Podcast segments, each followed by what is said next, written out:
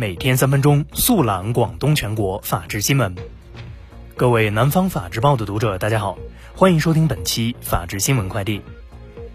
今天是二零一九年十一月七号，星期四，农历十月十一。以下是广东法治新闻。十一月六号，轰动一时的广州海珠男孩被砍手案，在广州市海珠区人民法院一审宣判。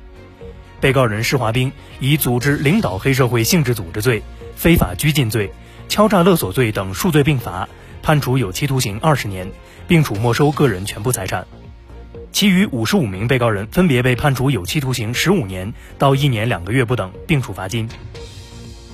今年五月二十八号，在广州白云区一地铁内，工作人员在查看乘客意见卡时，发现竟有人留言称：“自定于六月一号炸平某某地铁。”空口无凭，此书为证。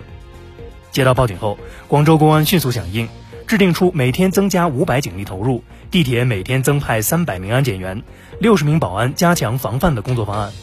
五月二十九号，嫌疑人曹某被抓获，他自称是酒后无聊，是一个恶作剧而已。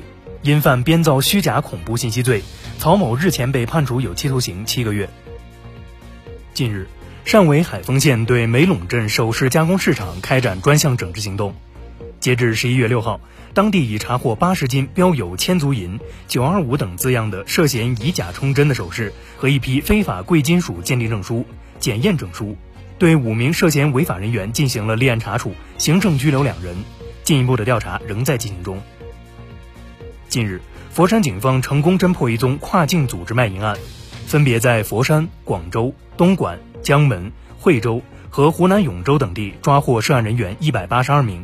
包括外籍卖淫女三名，其中刑事拘留九十人，行政拘留五十六人，缴获作案手机、银行卡、安全套等涉案物品一批。日前，珠海市交通部门发布《珠海市私人小客车合乘出行指导意见暂行征求意见稿》，拟将顺风车合法化。征求意见稿拟规定，顺风车车主和企业均需向监管部门备案。收费以二类出租车基准运价百分之五十设为成本上限，单个车主每天最多提供两次收费顺风车等。广州十七岁女大学生称，与室友因琐事发生口角，遭室友及另外三人辱骂殴打，八一录像。十一月五号，广州警方通报，经法医伤情鉴定，被打女生达轻微伤，殴打女生的两人因涉嫌寻衅滋事罪已被刑拘，进行录像的一人由校方带回教育。另外一人未发现违法行为，不做处理。以下是全国法制新闻。近日，国家新闻出版署发布关于防止未成年人沉迷网络游戏的通知，要求未成年人每天二十二点到八点禁玩网游，工作日每天不超一点五小时。同一网游企业提供的付费服务，未满十六岁网游充值不得超过两百元每月，单次充值金额不得超五十元。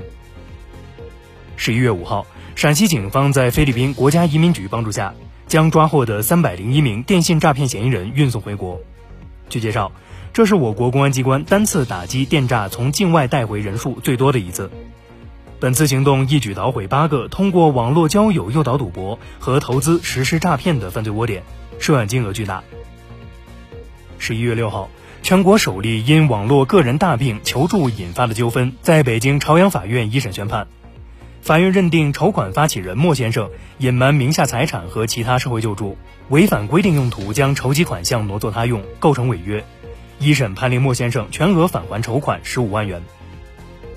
十一月五号，河南光山县男子曾某武撞伤老太，假装送医杀人焚尸案二审开庭审理，受害者家属称不再追究其民事赔偿，希望维持死刑判决。去年三月，曾某武将六十七岁老太太方某秀撞伤。假装送医救治，实际却杀人焚尸。今年五月，信阳市法院一审以故意杀人罪判处曾某武死刑。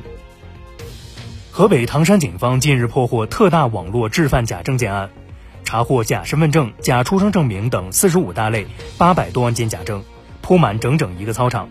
民警表示，最初四十多个民警一块清点，后来清点不过来，又找了四百多个人协助清点。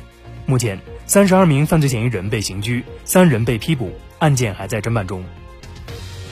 十一月五号，湖北黄石警方破获一起制假币案，抓获徐某三人。徐某称，通过网上远程学制假币技术，一个月造假币五万元，获利两千元。其被抓后表示，担惊受怕还不如打工。以上就是本期法治新闻快递的全部内容，感谢您的收听，我们下期节目再见。